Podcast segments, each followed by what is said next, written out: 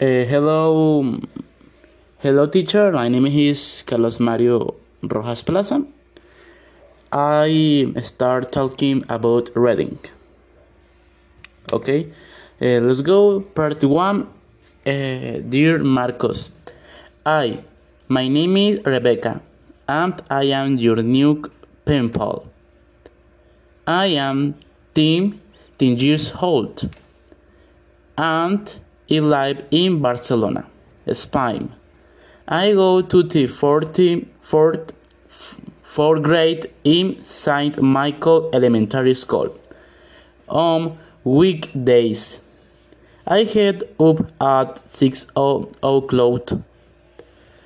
Uh, uh, the school starts at uh, 7 7 uh, um, school start at uh, 7.30 in the morning. I have my lunch at the school cafeteria and usually leaving around 3.30 in the afternoon. I am good at math. Um, I also like history and geography, but I my favorite subject is science. I like playing basketball and soccer. I also play tennis and I, I like swimming. Um, on the weekends, I go to the movie theater with my friends. We like action movies. I usually go to church with my parents on Sundays. Please write and tell me about you and your life, what your family like, what you like doing in your spare time. I hope I hope to hear from you soon.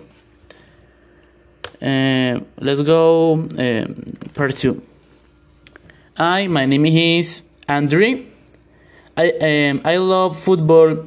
I am a great fan of AC Milan I have also been interested in, uh, in cards since uh, I was a child.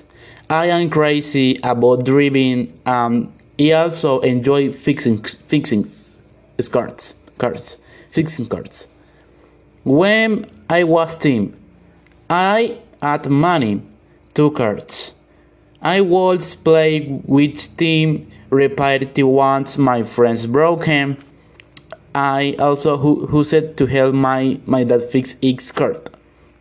So, eventually, I decided to become a mechanic and open up my own shop.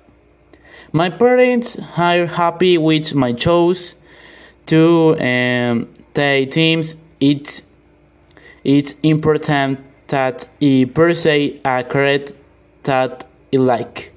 I have bring carrot now and I really enjoy it. I am planning to head marry soon.